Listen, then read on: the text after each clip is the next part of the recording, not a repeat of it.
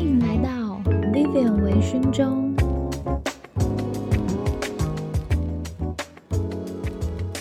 那你既然有那么特别的经验，你有没有什么比较自己做的一些比较难忘的一些算是事迹吧？就关于篮球的，找球员也好，或是你自己打篮球也好。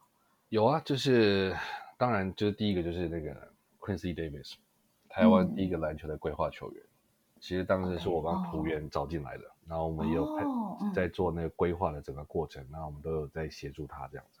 嗯，然后，然后他规划进来之后，当然就是二零一三年我们台湾第一次在国际赛赢中国队。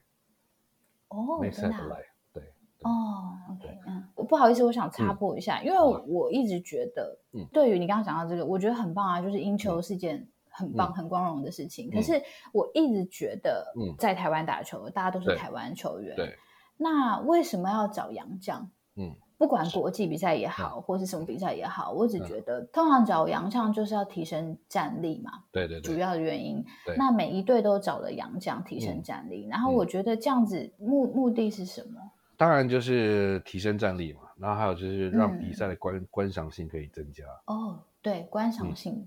嗯对对对，然后、就是、这一点的话就是有，嗯，也会比较有话多的话题，就比如说，哎，以前我们可能看一些我以前的 NBA 球员，嗯，谁谁谁，他说不定老人要退接近退休的时候，他跑来台湾，那你就会想去看球，嗯、你可能不见得是球迷、嗯，但你会想去看球，他就是一个、嗯、一个点这样子。哦，算是一个点，因为我只是觉得，难道你觉得自己的球员打不好吗？嗯、为什么要找洋将？然后我找了洋将，你也找了洋将，那还不是差不多？是啊，是啊。所以啊，对啊，所以我就会觉得说，那有这个必要吗？对，但如果说你是说观赏精彩度的话，我觉得还是有差。嗯，它算是提升比赛强度的一个最直接的方式。然后再来就是，有些外籍球员他可以带给台湾的球员很多不一样的观点，比如说他们饮食啊、哦、训练方式啦、嗯，或者是各方面，他要怎么去。嗯在生活起居去去照顾自己，那可能会、哦、对、啊、一些经验，嗯，对对，那这个是每个国家都不一样嘛。OK，、嗯、然后还有一个就是一六年的时候，我成立一个职业球队，那、嗯、叫高雄圣徒。哦，对，他算是是业余还是职业的？还是他算是职业的吧？那因为我们的比赛是跟新加坡、马来西亚、还有泰国嘛、越南，嗯、就是每个国家出一个球队，然后打一个。联赛叫 ABL，Asian Basketball League。OK。然后我这我们是台湾，就是高雄高雄的球队这样子。因为这个球队算是，呃，虽然说它只维持了一年，但是我觉得它在、嗯、在二零一六年之前，其实台湾的 SBL 已经有大概台湾大概有十五年、十六年是没有新的球队出来的，嗯、都是 SBL 七支球队一直维持这个状况。那从一、嗯、那从一六年之后。我们的成军的方式，我觉得应该是有启发到很多人，一些能力比我更好的人，嗯、他们知道说，哎，其实我们可以用这种方式来组队。那所以从一六年之后，大概到今天为止，大概多了七八队出来。嗯、我我指的是台湾的职业球队，就是 ABL 结束之后 P League 出来了。嗯、那 P League 当时它多了呃，比如说新竹工程师。那今年又多了新北国王跟高雄钢铁人三队，嗯，然后除了这三队之外，然后比如说现在 T One 也多了，比如说像我们的台中太阳、呃桃园云豹跟台南钢猎鹰，还有高雄的海神五队，所以等于多了八队，八支球队出来。哎，那对我正想要问你，这两个联盟。会不会有那种抢球员的问题啊？因为台湾球员其实很，我觉得也不多耶。嗯，对，那就是你要打到这种职业联盟，然后又有两个联盟，嗯，会不会有很多，比如说重复性的问题，或者是说球员的问题？球员是一定不会重复啊，因为有合约的关系，所以你一定只能选一队。但是抢球员这是一定会有的。Oh, okay, 但是我觉得这是一个好，嗯，我觉得这是一个好事，因为对台湾的，嗯。球员等于是我越多人找我，我的身价是越高。嗯，是对。嗯、那那很多人会说啊，那球员是会不够。我说当然，目前的现状一定是不够的，因为我们会忽然增加很多球队、嗯。但是对长远来说、嗯，我觉得这是一个好事，因为对啊，对啊，嗯，因为高中篮球联赛其实在台湾是很热的一个一个比赛。那高中、嗯、那这几年大专篮球联赛也是越来越好，所以其实有很多选手是想打球，嗯、可不见得有舞台。是啊，因为其实我身边很多朋友很喜欢打篮球，有些也打得还不错，但是就问他们说：“哎，为什么你不会想要成为篮球员？”嗯、那是因为他们觉得就在台湾篮球发展的空间很小，或是也没有什么未来，就看不到未来，也赚不到钱。对。对，对，那所以就是，所以你你球队越多，对未来的这些小朋友，他会知道说：“哎，我只要打得好，其实我有很多很多的机会。”嗯。是啊，是啊，去发挥。嗯、那嗯，以这是以球员的角度，那从别的角度会也会觉得说，诶，我周边除了篮球员之外，我周边可能会有很多其他的需要，比如说防护员啦、训练员啦，呃，其他的这种媒体相关的，它、嗯、的产业会变更大。那所以也会有更多人去投入在这个里里面，所以它等于是会是一个，嗯、我个人是觉得蛮良性的一个一个发展。对，嗯，是啊，对台湾篮球未来来说，对，我想问一下关于你自己对篮球的想法，就是你最喜欢的球员是谁？我最喜欢的是，你为什么喜欢这个球员？嗯、我喜欢的有两，呃，有一应该算是一个人跟一组人，有两个，哦，一个是 Charles Barkley，对，一个是 Charles Barkley，哦，巴克利，对，嗯、对他当时是我就。第一次一开始接触 NBA，然后看的看的一个球员，然后因为他们那年刚好跟公牛队打、嗯、打冠军赛，所以那时候就从小看他比赛，嗯、就很喜欢打他打球的方式。嗯，然后另外一组一组为什么叫一组人？就是因为他们是、嗯、他们当时是美国大学非常有名的一个组合，叫 Fair Five，密西根五虎。他是他组合是你你有听过？你知道 Chris Webber 是谁吗？啊，知道知道，对，嗯，然后他、嗯、他在大学，在密歇根大学的时候，嗯、他们是五个大一的呃高中球呃高中排名前一百名的大一选手，第一次就同时加到一个球、哦、加入到一个球队，他们、嗯、他们季中的时候、嗯、同时变五个大一的先发球员，那他们是对。他们是等于是历史 ncwa 历史以来第一次，那他们就是连续两年都打进冠军赛这样子，然后连续两年都输球。对，等于他们就是，他们就是把整个篮球的文那种文化带到一个新的境界。就是以前大家都穿很短的那种球裤，现在又回来了。现在要回到短球裤，他们就是第一个穿成到膝盖的的裤子，然后黑黑鞋、黑袜，然后光头，嗯，就很哇，真的哦，很酷的一群人。嗯、然后他们当时在 ESPN 有一个 Thirty for Thirty 的一个一个纪录片，是讲他们的。那那那个纪录片到现在还是我觉得是最好看的一个纪录片哦，我也要去看。对，你一定要去看，它非常好看。嗯、因为像你对篮球涉及的层面很广嘛，就是像你之前除了自己喜欢篮球，然后又是品牌公关经理，然后又是现在又是球队的教练。对，那你你有没有最享受哪一个部分？其实我现在还是，呃。当然还是回归到球队的这个这个部分，我还蛮 enjoy 的，就是对，嗯、对，因为可以掌控的事情比较多一点，然后也会有一种团队的感觉，嗯，就是我还蛮喜欢团队的感觉啊，就是虽然我因为我以前现你就是说跟球队相处在一起的时候，比赛的时候，对，或者或者是你你的工作上是有很多人跟你一起处理事情，对啊，因为我以前的工作都是一个人，嗯、然后就是嗯，就是有的时候。发现哎，有团队这东西是一个很不错的事情，然后就是大家可以互相 cover，嗯、然后我觉得这个你的你可以比较专心在你你自己很擅长的东西上面，然后、嗯、对，就是一个团队的感觉吧，我觉得这个感觉还不错，所以回到球、嗯、回归到球队是还蛮蛮享受的。嗯 对，OK，那那呃，因为像你经历那么多，嗯、就是你又待在台湾，那。嗯。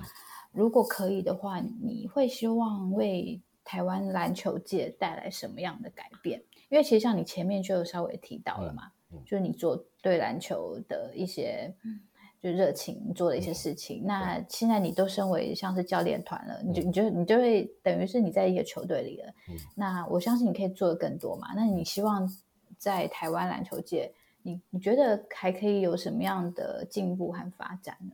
或是你觉得你可以带来什么改变？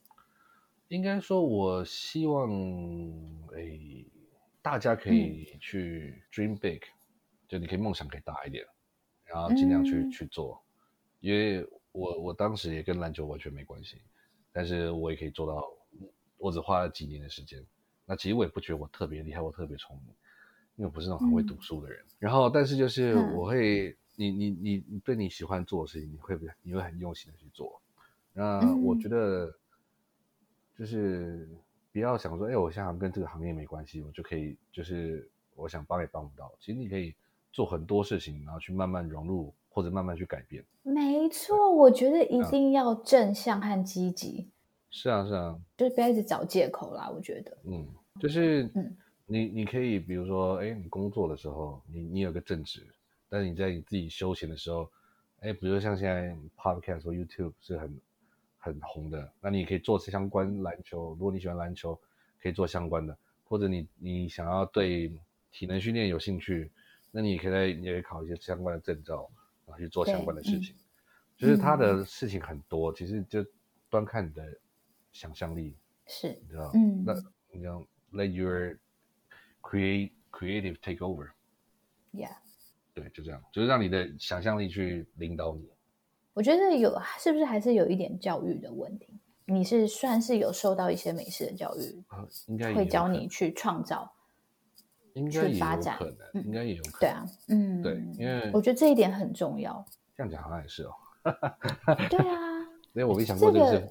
对，有啊，这个很重要，嗯、因为其实最主要的是会鼓励你创新，嗯，不是说专注于说你学到多少得到几分，而是你真的可以把东西说出来，嗯，对，把你学到的东西做出来，这才是重点。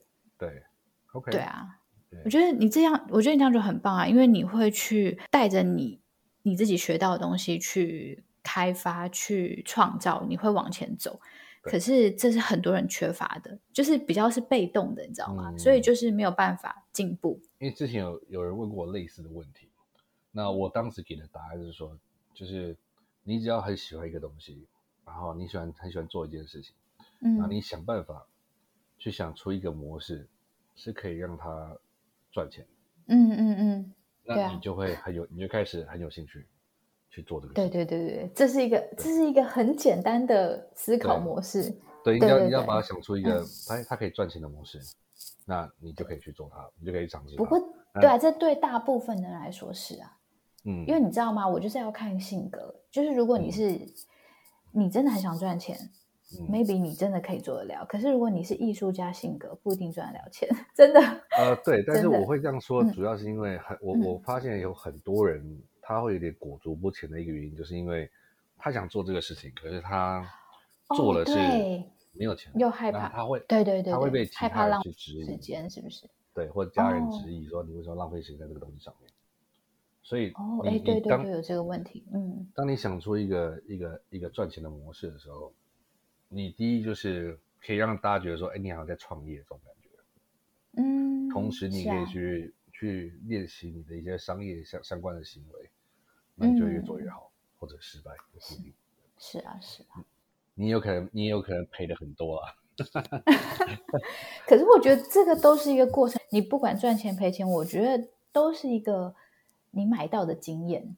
你就算是赔钱，为什么常常跟大家鼓励大家要正面思考？嗯、我不是说人生没有黑暗面，或者说你要逃避不好的事情，就是你还是去面对。但是我觉得。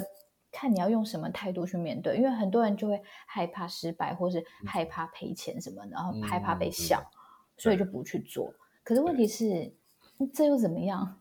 嗯、这真的没有什么啊。对，好，没关系，这个要聊下去又要再聊好几集，所以我们拉回来，拉回来。所以你刚刚，你刚刚有聊，你刚刚有讲到为台湾篮球带来什么改变吗？嗯，我们是刚刚聊到这个，对，对，我们刚刚聊到这里，对，然后我应该已经回答完了。对，你刚 你应该就回答完了，没关系。对，我要把它。不好意思，我跟我聊天就是这样，所以我每次抓这个时间会抓比较久。OK，我我只要记得我聊完了就好，不然我要重新讲一次。OK，没有啊，反正我觉得你现在已经做很多了，叫你们叫 T One 对不对？对，我们叫 T One。它的赛制是怎么样？它的赛它的赛制就是跟一般的联赛是差不多的，就是我们的。比赛从十二从十一月底，然后一直打到大概五月左右，然后五月开始季后赛啊，季后赛，嗯，对对对，然后其实就是跟一般职业联赛的模式是差不多的啦，嗯，对，然后你也是打主客场啊，嗯、然后联盟六支球队，嗯嗯，哇，很不错哎，我希望今年疫情赶快结束，我可以回去看你们打冠军赛啊，可以啊，可以啊，请请一定要来，我们会尽力，我们会尽力。对，应该有机会，应该有机会。真的吗？加油加油！嗯，OK。我想问一下，就是你你有因为打球受伤过吗？嗯、或是你有没有给可以给大家一些建议？如果说嗯，在打球时候受伤，这些运动伤害对球员来讲都是很、嗯、算是一个很大的威胁吧？对对对，通常都很严重。嗯、所以你有没有什么办法？对啊，就是如果你受伤了要怎么办？嗯、或者说你可以尽量怎么样避免呢？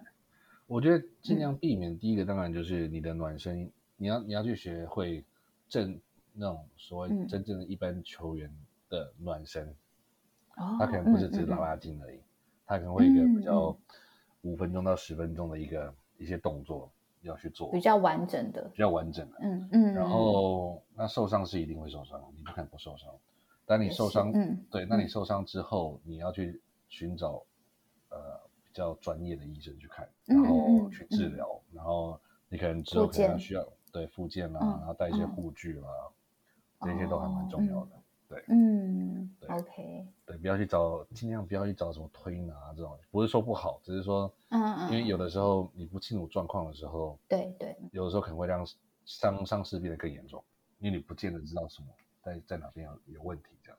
是，如果身为篮球员。嗯、哪一个部位，哪一种伤是最致命的？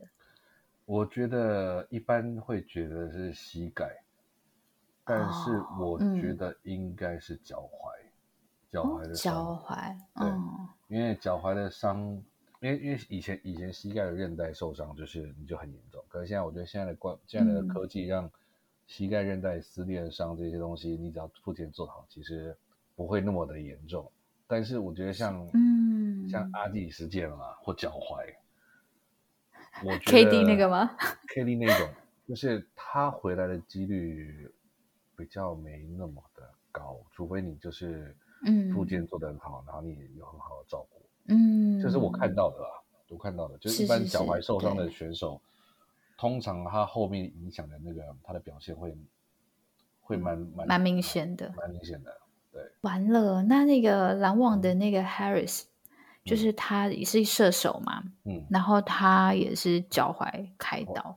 N NBA 的可以不用担心了。哦，真的吗？NBA 的可以不用担心。OK，所以你刚刚讲的这些，就是我是一般一般人，一般一般，或者是可能是没有 okay, 没有像 NBA 以外的。OK，, okay 好吧，那那我就不用担心啊。真的，NBA 不用担心。对，他如果真的回不来，代表是他可能就真的回不来了。可能是他的心态的问题，或者是他哦，对对，心态也是很重要的。对对对对对。我觉得像 KD 就很猛哎、欸。对啊，他那种意志力强，他就是都都回得来。而且他真的是回来就算了，嗯、而且好像还没有断过的感觉。是啊，以前。九零年代末期有个中锋叫 Alonzo Mourning，他是非常厉害的一个中锋，二零六尺十寸，然后是非常厉害的中锋。他换肾，换肾本来本来要退休了，就他休息不到一季就复出。他的他们这种意志力非常的强，所以我说 NBA 球员只要他们他们都会受到最好的照顾，然后是啊，一定的，他们的心态跟他们毅力是可以克服这个的话，其实他们都回来。那当然表现会有点落差，嗯、但是就是他们都当然会有一点，对对对。对对对，好啦，最后一个挖洞给你跳的问题。好啊。你觉得 Lakers 会打进？打进你觉得 Lakers 季后赛是不是？对，会打进季后赛吗？我觉得一定会。我觉得，我觉得后后面联盟一定会想办法让他进季后赛。如果即便如果是差一点点的时候。联盟会让他进进？你这样子说法会不会有点？太对啊，反正都反我反正我要怎么说哎，我就跳下去好了。没有，就是就是一定会有一些怎么做？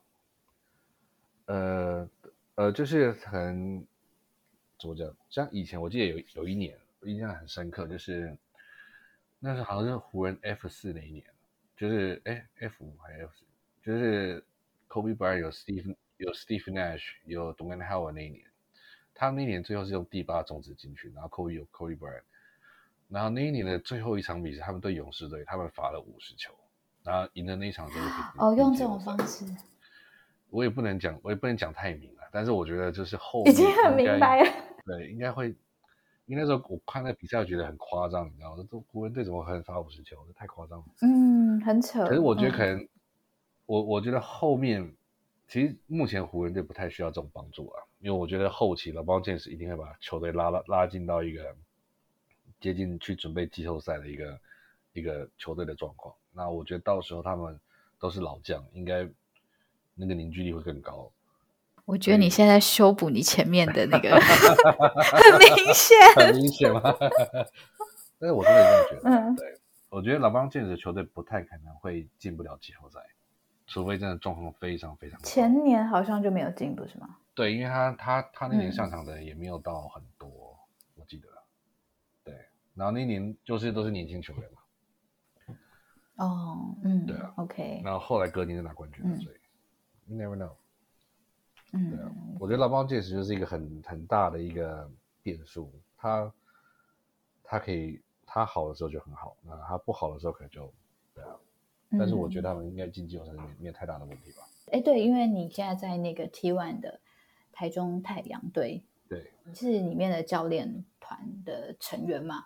是可以这样介绍吗？对，然后对，那希望说，呃，之后我们还可以再多聊一些相关篮球的一些问题。可以啊，当然没问题。我觉得现在看到有两个联盟，其实真的是还蛮惊讶的。是啊。对，因为以前就是有 CBA，后来变成 SBL，然后对 P League，对，对，然后到现在有 T One，哎，同时有两个联盟是从今年开第一次，对不对？去年开始，对对对，对 T One 今年是第一年。二零二一是第一年，对，其实我觉得也是好事啊。我觉得这是一种良性竞争。嗯、对啊，因为直篮不像棒球需要这么大的预算去去支撑。对、啊，因为棒球棒球它的人数很多，然后它的设备也也需要很多。那篮球相、嗯、相较起来，大概十分之一这种就可以。对啊，那它曝光的效应也、嗯、也不会差到哪里去。所以我觉得重点就是要让七让大家知道说，哎，其实篮球。可以这样做，那它的预算是不用花这么多，嗯、那我相信就越来越多人会投进来，嗯、然后我们的产业就越越来越大。嗯，对啊，我觉得是一个很良性的方的。啊、哦，你知道我有个其中一个梦想，就是可以成立一支 Vivian 的篮球队。哦，真的吗？可能你想要当球员还是当教练啊？我想要当老板，你想太多了。哦 okay、对啊，想当老板，所以才说投资。想当然想啊。啊 没有，我觉得自己还是要看清自己适合什么。Okay, 就是我觉得.对，只要跟篮球相关的，或是可以帮助到台湾篮坛的，我觉得都可以做啊。OK OK OK，很开心今天就是邀请你来我的节目，我们聊了很多篮球，谢谢，然后也谢谢你跟我们分享很多你专业的角度和你的经验。好，对啊，谢谢各位，谢谢大家。那今天就先到这边喽，我们下周见，拜拜，拜拜。